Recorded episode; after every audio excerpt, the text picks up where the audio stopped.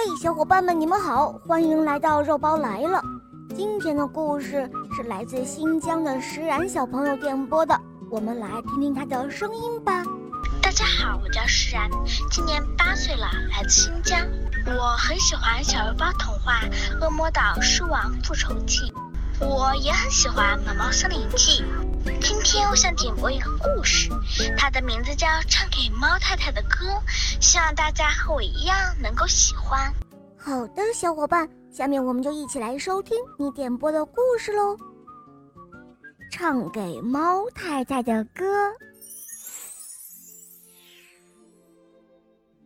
河马阔阔一个人生活在河的上游，他在河滩上搭了一间简易的木板房。平时很少出门，只是偶尔到镇上去买一点生活必需品。他到镇上去的时候，总是戴上那副特大号的口罩，有时候也戴上墨镜，就像一个大明星似的，生怕被别人认出来。咦，您不是河马阔阔吗？猫太太最先认出了他。哦。河面当然很阔了，一只笨鸟从河这边飞到河那边需要十几分钟呢。河马阔阔故意的东拉西扯。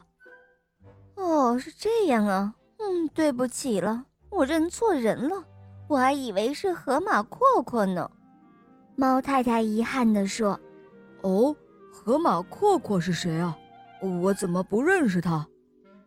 河马阔阔继续保持着镇定。虽然他很兴奋，呃，河马阔阔是一名优秀的男高音歌唱家。猫太太好像遇到了知音一样，兴奋地说道：“哦，他唱的歌可好听了，一听到他的歌声，我就会忘掉烦恼，觉得浑身都特别的有劲儿。”呃，真真有那么好好听吗？河马阔阔试探着问道。哎呦，那当然了，我从来不说假话的。猫太太放下手中的菜篮子，跟河马阔阔聊了起来。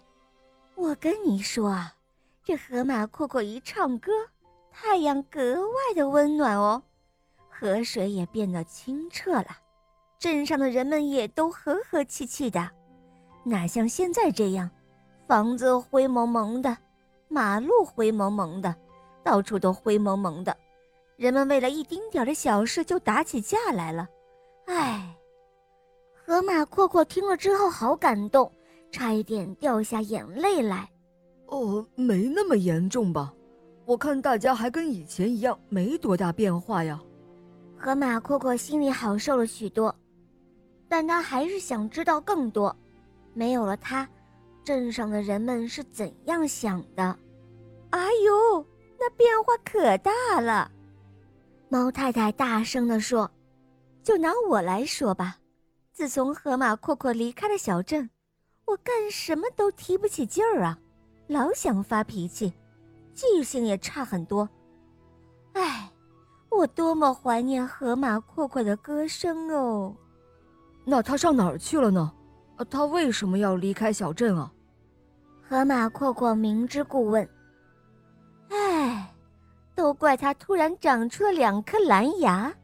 猫太太又叹了一口气，人们就把它当成怪物了，谁也不理它，他只好选择了离开。其实啊，蓝牙跟唱歌一点关系也没有嘛，人们真是愚蠢啊！那为什么不派人把他请回来呢？把一个怪物请回来？你刚才说蓝牙跟唱歌一点关系也没有，呃，他他并不是怪物呀。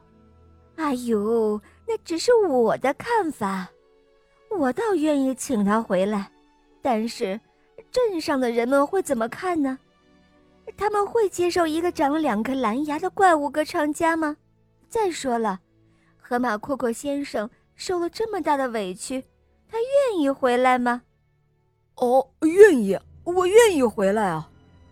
河马阔阔马上取下了墨镜和口罩，露出了两颗大蓝牙，笑得好可爱哦！哎呀妈呀，我看到怪物了！救命啊只见猫太太跑得比老鼠还快，连菜篮子也不要了。晚上，河马阔阔把菜篮子送到猫太太家的门口，然后就站在猫太太的窗前，轻轻地为她唱起了一首歌。他不敢唱得太响，他害怕吵醒了别人。天很黑，没有星星，也没有月亮。窗子里的猫太太在迷迷糊糊中，好像听到了河马阔阔的歌声，是那样的优美迷人，只是没有以前那样的嘹亮，而是带着一点淡淡的忧伤。好了，小伙伴们，这个故事肉包就讲到这儿了。石然小朋友点播的故事好听吗？嗯，你也可以找肉包点播故事哦。更多好听的故事，可以在公众号搜索“肉包来了”，在那儿关注我，给我留言，或者在喜马拉雅搜索“小肉包童话《萌猫森林记》”，和小肉包一同去打败神秘的女巫哟。